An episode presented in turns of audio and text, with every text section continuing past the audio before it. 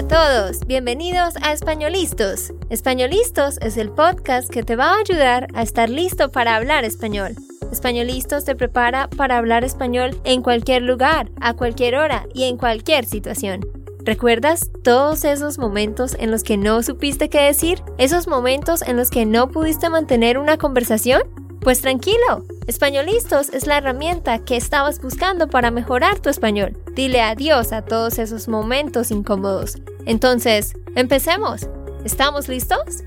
Yo soy Andrea, de Santander, Colombia. Y yo soy Nate, de Texas, Estados Unidos. Hola, ¿cómo estás? Bienvenido a otro episodio más. Adivina qué. Hoy tenemos una entrevista muy interesante. Tenemos un invitado muy especial. Hemos invitado a Rory Foster de Common Ground International para que nos cuente sobre todas las cosas interesantes que hacen en Common Ground International. Él y su esposa llevan más de 20 años enseñando español, español para médicos, enfermeros, haciendo viajes de inmersión en Latinoamérica, así que él nos va a contar sobre lo que hacen y vamos a hablar un poco más al final sobre Medical Spanish porque muchos de ustedes nos han preguntado sobre esto. Así que bienvenido, Rory. Muchas gracias, es un gusto saludarlos y, a sus oyentes.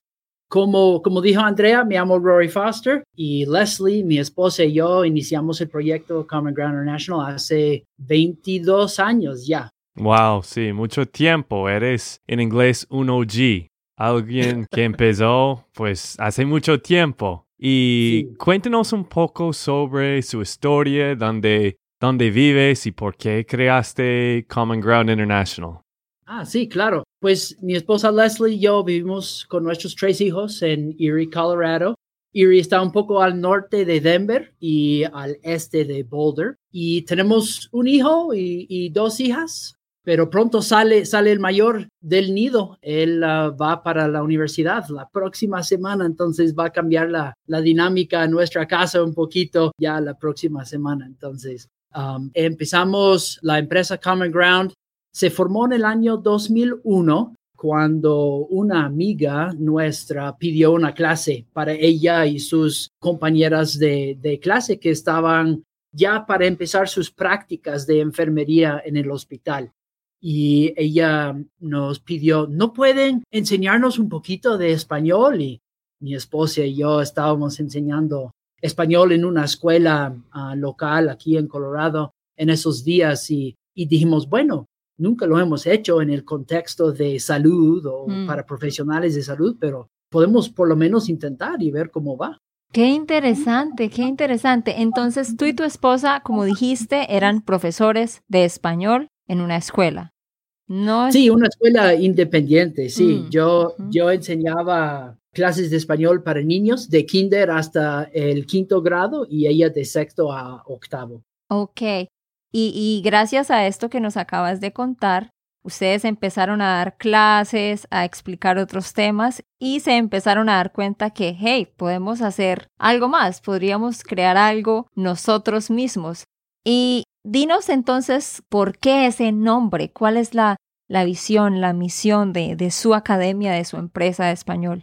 Bueno, eh, precisamente empezó con esa primera clase. Nosotros tuvimos unos 18 estudiantes de todos estudiantes de enfermería que mm. iban para sus prácticas en el hospital y la clase nos fue muy bien y decidieron repetir se unieron más a la clase la segunda vez y luego repetimos otra vez, una tercera vez en la primavera y poco después decidimos mi esposa y yo que ella que ella tenía que dejar su trabajo y, mm. dedicarse 100% a desarrollar un plan curricular y, y realmente eh, enfocar en, en, lo que íbamos a hacer con profesionales de, de salud. El nombre Common Ground se, se me vino un día en camino a trabajo. Yo tenía una moto en esos días, estaba en la moto y es, y es muy como cuando estás en una moto, eh, es como muy solo, tienes tiempo para pensar y, y yo estaba, common ground, estamos estableciendo como tierra común entre, mm. entre diferentes comunidades y, y, después, luego esa tarde, yo le dije a, a Leslie, ¿qué le parece el nombre de Common Ground International? Y ella dijo, somos dos personas, es un nombre muy grande. Common Ground bueno, tenemos espacio para crecer. ah, ok, chévere. Entonces, ¿ustedes tenían como una pequeña oficina, me imagino, en el principio, o ustedes invitaron a clientes a su casa? ¿Cómo empezaste? Bueno, empezamos en el sótano de la casa y no, nunca, nunca llegaron clientes a la casa. Siempre nosotros fuimos a la universidad donde los estudiantes de enfermería, medicina, etcétera, en diferentes hospitales dábamos clases y así, de hecho, ese modelo, nosotros seguimos ese modelo hasta antes de la pandemia, siempre en diferentes universidades, hospitales, etcétera, dando cursos. Perfecto. ¿Y cuál dirías tú que es como la misión principal que ustedes tienen con este proyecto? La idea es, bueno, nosotros somos maestros, profesores de español, tenemos el don, digamos, de poder enseñar, y, mm. pero queríamos hacer algo para la comunidad y entonces decidimos si nosotros podemos ayudar a diferentes individuos de autoridad, digamos, en una comunidad, mejor servir, comunicarse con sus pacientes o estudiantes en escuelas, familias de estudiantes, podemos realmente tener un impacto en la comunidad. Y esa es la misión, impactar a comunidades a través de idiomas. Qué bonito. Y en cuanto a lo de Medical Spanish, que ya más tarde vamos a hablar de eso, lo que tú dices es muy cierto que si una enfermera, un médico puede comunicarse en español con sus pacientes, es otro tipo de conexión el que hay. No es lo mismo que haya un intérprete a que un enfermero, un médico pueda comunicarse directamente. Entonces sí, qué bonito que ustedes puedan generar esas conexiones. Sí, y también yo quería preguntarte algo. Tú mencionaste que en la pandemia tenía que cambiar algunas cosas que antes tenía todo como en, en la universidad o presenciales. Entonces, explica un poco de lo que haces ahora, hoy en, en día con Common Ground. Sí, es por dicha, el año antes de la pandemia habíamos tomado la decisión que queríamos tener mejor impacto en, en todo el país, que salir ya de Colorado y poder trabajar más frecuente con personas a través de todo el país en diferentes comunidades, así extender uh, nuestro, nuestro impacto en, en el país. Y la única forma que pudimos pensar que prácticamente hacerlo fue poner los cursos y nuestro en nuestras clases en línea. Y entonces, antes de la pandemia, el, el, año 2019, empezamos ya a poner nuestros cursos en línea. No habíamos dado ningún curso en línea, pero decidimos que eso sí va a ser parte de nuestro futuro. Mm. Y luego, en enero de 2020, uno de los, antes de, de la pandemia, todavía un profesor nuestro decidió cambiar de trabajo y, yo mm. tenía como tres o cuatro clases para diferentes universidades aquí en Colorado y tenía que hablar con los decanos y yo les dije, mire, acaba de, salir un profesor y, no tengo un profesor para su clase durante este semestre, pero tengo una solución. Podemos poner el curso en línea y podemos hacer el curso así mientras busco otro profesor. Y ellos dijeron, pues sí, está bien, gracias por solucionarlo. Y luego en marzo llegó la pandemia mm. por completo y nunca, nunca, de hecho, nunca volvimos a, clases presenciales. Qué ah, interesante ya que todo estaba en línea. Y entonces ahora tienes ese curso de Medical Spanish, no solo para las universidades con las que venías trabajando, sino que ya lo puedes escalar más y ofrecérselo a cualquier persona que esté en cualquier parte, ¿no? Qué interesante. Pero entonces, antes de empezar a hablar más de esto, dinos ustedes en su empresa, academia, ¿qué son en sí las cosas que ofrecen en cuanto a español? Entiendo que ofrecen viajes, bueno, este curso de Medical Spanish. ¿Qué más? Cuéntanos como de las diferentes áreas que ustedes manejan. Sí, hay, hay varias áreas de servicio, digamos, todo en idiomas, eh, servicios de interpretación y traducción, eh, los viajes que, que, vamos a conversar un poquito, viajes de inmersión a, a Latinoamérica, Ecuador y Costa Rica, y luego los cursos en línea que son para diferentes universidades, para el público en general, para profesionales de salud. Y uh, sí, con eso estamos súper ocupados. Durante la pandemia, mi esposa decidió, bueno, no vamos a poder viajar este año y los viajes son una gran parte de, de nuestro trabajo. Y ella decidió, lo que vamos a hacer es, vamos a buscar cómo formar un intercambio, mm. ayudar a la gente en Latinoamérica a mejorar su inglés y ayudar a los de aquí, de los Estados Unidos, mejorar su español a través de prácticas mm. y conversaciones guiadas, etcétera. Y entonces en abril de 2020, durante la pandemia, nació el proyecto que se llama Intercambio, que mm. es eso exactamente individuales de Latinoamérica intentando mejorar su inglés se emparejan con individuales de aquí, de Estados Unidos, y tienen sus planes conversacionales cada semana y, están practicando, aprendiendo sus clases en vivo con uh, Leslie y el equipo de profesores de intercambio. Es, ha sido una comunidad súper, súper enriquecedora para, para todos. ah, qué palabra, ¿Qué es enriquecedora. Ajá. O sea, es como aumenta, agrega mucho, agrega mucho valor a una situación, e, enriquece, e, enriquece, sí. Ah, ok, chévere. Bueno, ustedes hacen muchas cosas y antes, en, hace como dos o tres meses, tú estabas hablando conmigo y, y tú dijiste que tienes un viaje a Ecuador con algunos estudiantes y explícanos un poco qué pasó cuando tú fuiste a Ecuador con tus estudiantes. Sí, ay, qué historia. Ah, bueno, siempre en los veranos viajamos con clientes en diferentes programas de inmersión para profesionales de salud, para maestros, otros adultos que solo quieren mejorar su español general, familias, estudiantes de colegio o digamos preparatoria. Digo, sí, ah, de hecho acabamos de regresar pero este verano pasamos dos semanas en, en Otavalo, mm, Ecuador, y luego cuatro semanas en Costa Rica. Y tuvimos una aventura en Ecuador.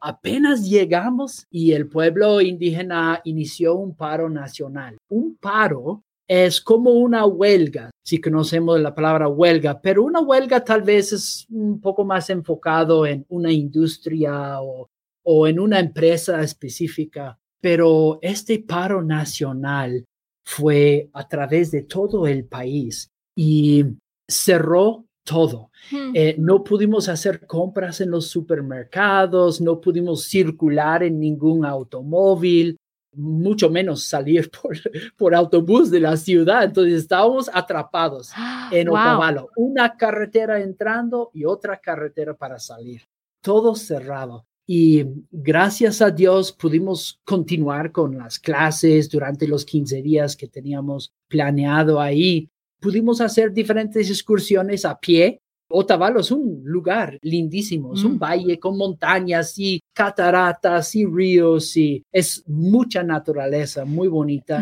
nosotros conocemos Otavalo, de hecho. Fueron a la Plaza de Ponchos, por cierto, ¿verdad? Imagínatelo vacío Hmm. totalmente vacío. Ninguna tienda, nada, nadie, todo estaba cerrado. Toda la ciudad con esos portones de, de metal sobre los negocios, los cafés, restaurantes, todo cerrado. Entonces, pudimos bueno, en las mañanas hacer diferentes excursiones, en las tardes las clases y, todos nos hospedamos con familias. Entonces pudimos mm. compartir con la gente ah, de Otavalo también, pero eh, finalmente cuando tuvimos que salir, tuvimos que contratar a 11 helicópteros para sacar a 44 personas de Otavalo y regresar a Quito para poder salir en avión. Pero los que están escuchando, no se asusten. Normalmente esto no pasa. bueno, Los, los, paros sí pasan a veces, pero no tanto como esto, ¿no? Esto fue muy como poco mala suerte, pero al menos sí, ustedes sí pudieron salir con los helicópteros, ¿no? Sí, mala suerte, pero pero vieras que nunca tuvimos ninguna preocupación Mm. por nuestra propia salud, ningún problema de seguridad, ninguna, ninguna inquietud con respecto a nuestra seguridad, digamos. Todos se trataban muy bien entre la, la comunidad local y nosotros y nadie tuvo ningún problema con nosotros. Simplemente tenían que cerrar las carreteras para realizar y, adelantar los motivos políticos que tenían para hacer el, el paro, ¿verdad? Claro, claro, no, súper interesante. Y tú dijiste que la gente se queda en las casas de personas locales, ¿no? Súper Sí. chévere. Me imagino que eso es una experiencia genial para los estudiantes. Bueno, y ahora moviéndonos hacia el tema de Medical Spanish, dinos, Rory, ¿por qué es importante que los profesionales de la salud tomen un curso de estos? ¿Y cuáles crees que son los problemas que ellos tienen con los pacientes hispanohablantes? Sí, es buena pregunta. Pues la salud y, recibir buena atención de salud es como la base de una vida feliz y productiva, ¿verdad? Es muy importante y la realidad difícil es que, sinceramente, básicamente ningún profesional tiene que aprender el español. Pueden realizar sus trabajos en inglés a través de intérpretes o, o trabajar en entornos donde no necesitan hablar el español. Sin embargo, muchos quieren aprender el español porque son buenas personas y, saben que al esforzarse un poquito pueden tener un impacto grande en las vidas de sus pacientes. Normalmente, cuando uno no habla español y tiene que atender a un paciente que sí habla español y, y, y no, no habla mucho inglés, es difícil relacionarse con su paciente conversar a través de intérpretes a veces es incómodo y, y, es mejor cuando están ahí presenciales, obviamente, en uh, el consultorio, pero casi todos nuestros estudiantes, clientes se quejan de, de tener que conversar con sus pacientes a través de los intérpretes por teléfono porque es muy incómodo, es poco personalizado y, y difícil en, en muchos aspectos. Entonces, poder hablar un poquito de español para establecer buena confianza con el paciente y, y, tal vez dejar las cosas muy técnicas para un intérprete profesional, pero por lo menos poder relacionarse con el paciente sí ayuda un montón en, en uh, establecer esa relación importante. Sí, y pues algo también que estaba pensando, que todas las decisiones médicos y todas las cosas como de este tema es muy muy complicado, muy personalizado, como tú dijiste. Y me imagino es muy difícil de tener la confianza de un cliente, de, no es un cliente, pero un paciente, de un paciente, porque si tú no hablas el propio idioma de, de el paciente, va a ser un poco difícil para ellos. Y por eso es que para todos los que nos escuchan, Muchos de ustedes que son médicos, enfermeros y muchos de ustedes que son estudiantes nuestros nos han dicho, Andrea, ¿por qué no hacen un curso de Medical Spanish? Y yo siempre les digo, quizás en el futuro, quizás en el futuro. Pues bueno, ya no tienen que esperar tanto porque aquí con Rory pueden aprender muchísimo sobre eso porque ellos tienen un curso que va a empezar justo el 26 de agosto de este año 2022. Cuéntanos sobre ese, eh, ese curso que contiene, qué van a enseñar, cómo funciona. Sí, sí, claro. Estás hablando del Masterclass y dos veces al año nosotros damos lo que es un Medical Spanish Masterclass que dura 10 días, es totalmente gratuita, no hay, es, es, no, no hay ningún cobro por la clase. Son 10 días, varias lecciones. Al final terminas con cómo realizar una historia médica con su paciente y un examen físico y terminas con un plan de estudio por los próximos seis meses si quieres tú continuar con el español médico por tu propia cuenta. Entonces, son 10 días. Es una combinación de clases grabadas en línea y clases en vivo a través de Zoom nos juntamos dos veces para clases en vivo y es todo un grupo grande y nos dividimos en grupos pequeños para las prácticas, para practicar los diferentes aspectos de tomar una historia médica y realizar un examen físico en español.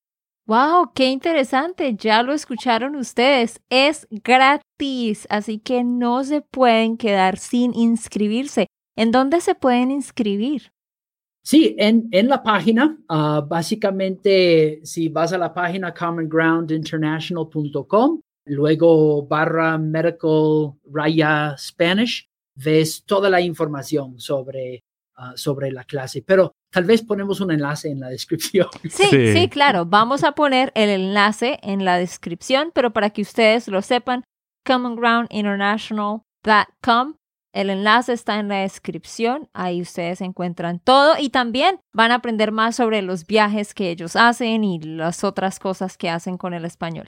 Sí, exacto. Y pues también quería preguntarte, ¿la mayoría de sus estudiantes usan este aprendizaje para sus pacientes en Estados Unidos o algunas van a viajes para ayudar en trabajos voluntarios en países latinos o me imagino los dos, ¿no? Buena, buena pregunta. Algunos, algunos usan el español médico que aprenden con nosotros para hacer sus diferentes misiones, etcétera, en el extranjero la mayoría es para su trabajo aquí en Estados Unidos y, eso es la misión también, ¿verdad? Impactar a comunidades a través de idiomas. Nosotros enseñando y cada quien usando el español en sus comunidades es como ese, ese ripple effect, ¿verdad? En diferentes comunidades en, aquí en los Estados Unidos. Mm, sí, y también para los que están escuchando, pues en los, ¿cómo se dice? No los, no los noticias, pero en los surveys. Encuestas. Ah, bueno, sí, en las encuestas dice que en 2050 vamos a ser el país con la mayoría de hispanohablantes. estamos hablando de Estados Unidos. Yo dije esto todo mal, entonces, Andrea, tú puedes decirlo. No, amor, tú lo dijiste bien. Lo que tú querías decir es que de acuerdo a las encuestas, se dice que para el 2050 Estados Unidos va a ser el país con el mayor número de hispanohablantes. Lo dijiste bien. Entonces, claro, tiene mucho sentido que todos los profesionales de salud, y no solo los de la salud, sino todos los profesionales en general, ¿verdad? Empiecen a aprender español porque cada vez van a tener más clientes que van a hablar español y que no necesariamente van a hablar inglés ustedes, ah, me imagino que también tienen clases de español en general, ¿verdad? O sea, no, no se enfocan solo en medical Spanish, sino en español en general, ¿correcto? El español general que ofrecemos es más bien esa comunidad de intercambio que, mm. le expliqué ah, antes y nuestro énfasis siempre ha sido en ah, español para fines específicos en diferentes industrias en medicina, en educación. Así son los viajes de inmersión también con diferentes clases mientras estás viajando para mejorar tu español médico, mejorar tu español para comunicación con padres en las escuelas, etc. Um, mm. Pero a mí me gusta Spanishland para español general. Ah, sí, toda la gramática. Sí, sí. No, qué interesante eso que, que dijiste, que hacen viajes con enfoques específicos. Lo que acabas de mencionar me pareció interesante. Por ejemplo, para profesores, cómo comunicarse con los padres de los niños. Sí, muy bueno, porque esa es otra necesidad muy grande. En nuestra comunidad tenemos varios profesores que tienen alumnos que son hispanos y siempre luchan, de hecho, con eso, con comunicarse con los papás, hablarle de las notas de sus hijos. Entonces, qué chévere. Para los que quieran aprender más sobre la información de sus viajes, todo está allá en esa misma página, ¿no? ¿Cuántos viajes hacen al año? Al año viajamos dos veces al año. Viajamos en el invierno y viajamos en el verano. Y hasta el momento eso sería más o menos la, la rutina que funciona bien para nuestra familia. Todavía tenemos niños en la casa y están eh, en sus propias clases aquí y no podemos estar siempre viajando, aunque nos encanta. Luego en el verano son los viajes más largos, es todo un family show, los niños nos acompañan y, y desde bebés nos han Oh, acompañado en, en útero, en Wow. pañales, amamantando, este, desde, y, y ahora tenemos el mayor, tiene sus 18 años, entonces ha sido nuestra, nuestra rutina familiar siempre estar viajando en Latinoamérica durante los, los veranos. El único verano que no viajamos y los niños pasaron su primer verano en Colorado, el año de la pandemia, Mm. 2020. Claro. Y, pero así aprovechamos de, de hacer mucho acampar y todo aquí en las montañas. Mira, Andrea, podemos viajar todavía si tenemos hijos, ¿ah? Mientras, Ah, sí.